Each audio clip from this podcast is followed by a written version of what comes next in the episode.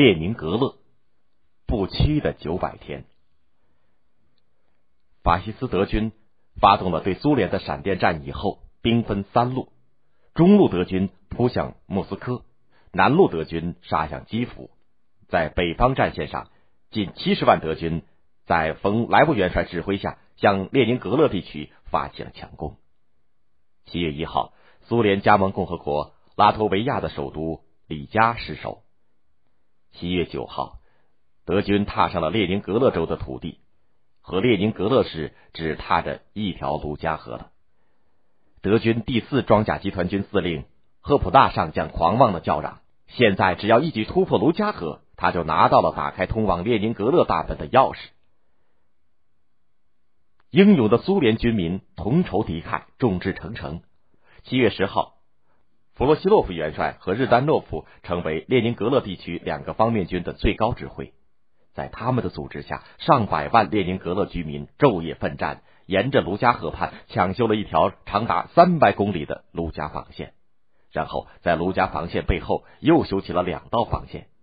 七月十一号，德军坦克恶狠狠的扑了上来，但是在卢加防线上撞了个头破血流，损失了四百架飞机、一百二十辆坦克。和一万多人被迫停止了进攻，等待后援。卢家防线为列宁格勒城赢得了一个月宝贵的备战时间。德军怎肯罢休？从八月八号开始，又卷土重来，在连续的几天猛攻之后，终于突破了卢家防线。随后，德军步步紧逼。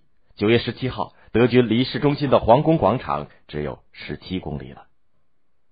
列宁格勒面临着危险，法西斯匪军正在向我们光荣的城市无产阶级革命的摇篮逼近。我们的神圣职责是，在列宁格勒大门口用我们的胸膛挡住敌人前进的道路。弗罗西洛夫的号召传遍了列宁格勒前沿每一条战壕，传遍了城市的每一条街道。苏联军民浴血奋战，用步枪、机枪、手榴弹、刺刀，一切可以找到的武器杀死侵略者。一些无畏的战士身上绑满炸药，高喊“祖国万岁”，为了斯大林，冲入敌群和德军同归于尽。一些战士埋伏在战壕里，当德国的坦克碾过战壕的时候，拉响了反坦克手雷的导火线，和敌人同归于尽。危难之际，又是朱可夫大将临危受命。九月十三号，他被任命为列宁格勒方面军总司令，他立刻采取了一系列手段加强防御。在危险地段集中高射炮，对来势凶猛的德军坦克进行平射。波罗的海舰队全力支持四十二集团军的防区，在重要地段加强防御纵深，把波罗的海舰队的部分水兵组成步兵旅，填补缺口。到九月底，苏军终于稳住了战线，德军损失惨重，无力发动进攻，只得就地转入防御。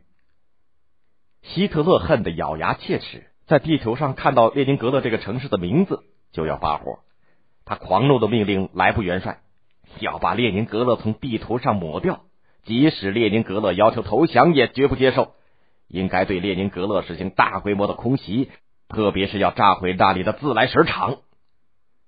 于是德军的飞机大炮开始对列宁格勒狂轰滥炸，仅十月四号一天，整整九个多小时。一批接着一批的德国飞机在盘旋、俯冲、投弹，城市和周围的交通线烈焰冲天。希特勒的这一招可真够毒的。十一月八号，苏联内地向列宁格勒的运送粮食的运输线完全被切断，三百多万军民陷入了前所未有的大饥饿之中。列宁格勒居民的面包定量一减再减，最低的时候，职工和儿童每天。仅有一百二十五克，这一块面包哪里能够抵挡得住俄罗斯的寒冬呢？到处可以看到饿死的人倒在风雪肆虐的街道上。母亲把自己的面包塞给年幼的儿女，自己却饿死在床上。儿女还不知道，执意被他睡着了，让邻居轻一些，不要吵醒了妈妈。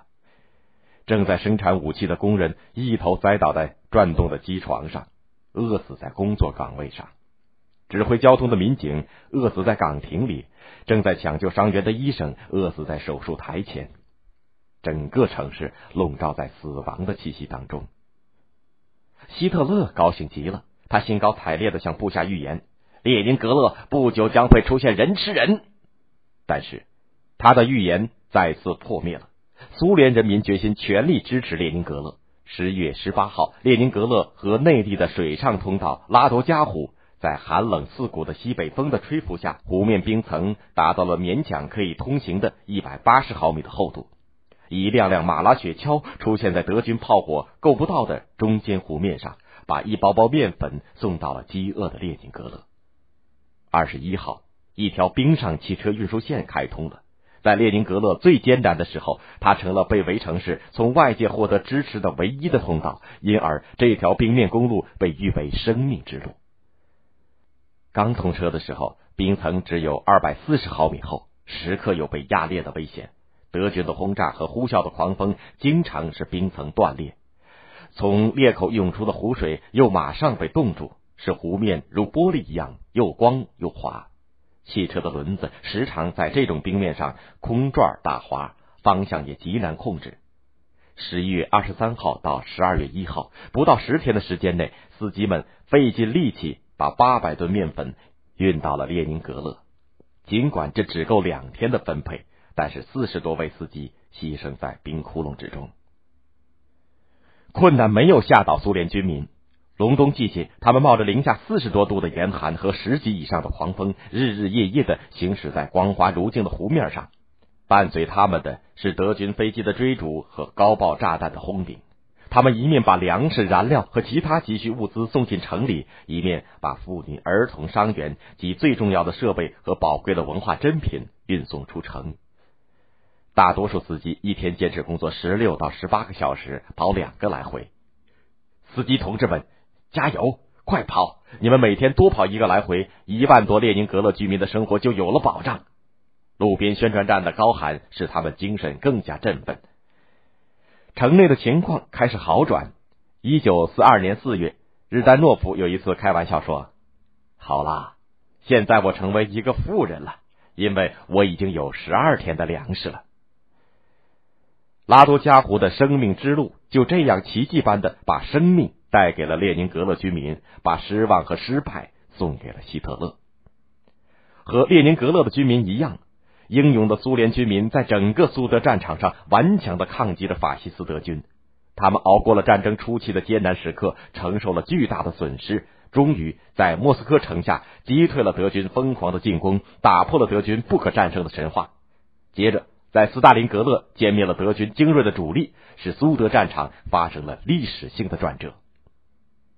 随着整个苏德战场形势的逆转，一九四四年一月，对列宁格勒长达九百天的围困终于打破了。当莫斯科电台的播音员用激动的语调把这个消息向全国播送以后，列宁格勒沸腾了，人们冲上飘着鹅毛大雪的街道和广场，庆祝这个伟大时刻的胜利。红军会师了，乌拉列宁格勒，欢呼声响彻云霄。列宁格勒终于用胜利告慰了六十多万冻死、饿死、炸死、战死的平民，用胜利敲响了法西斯的丧钟。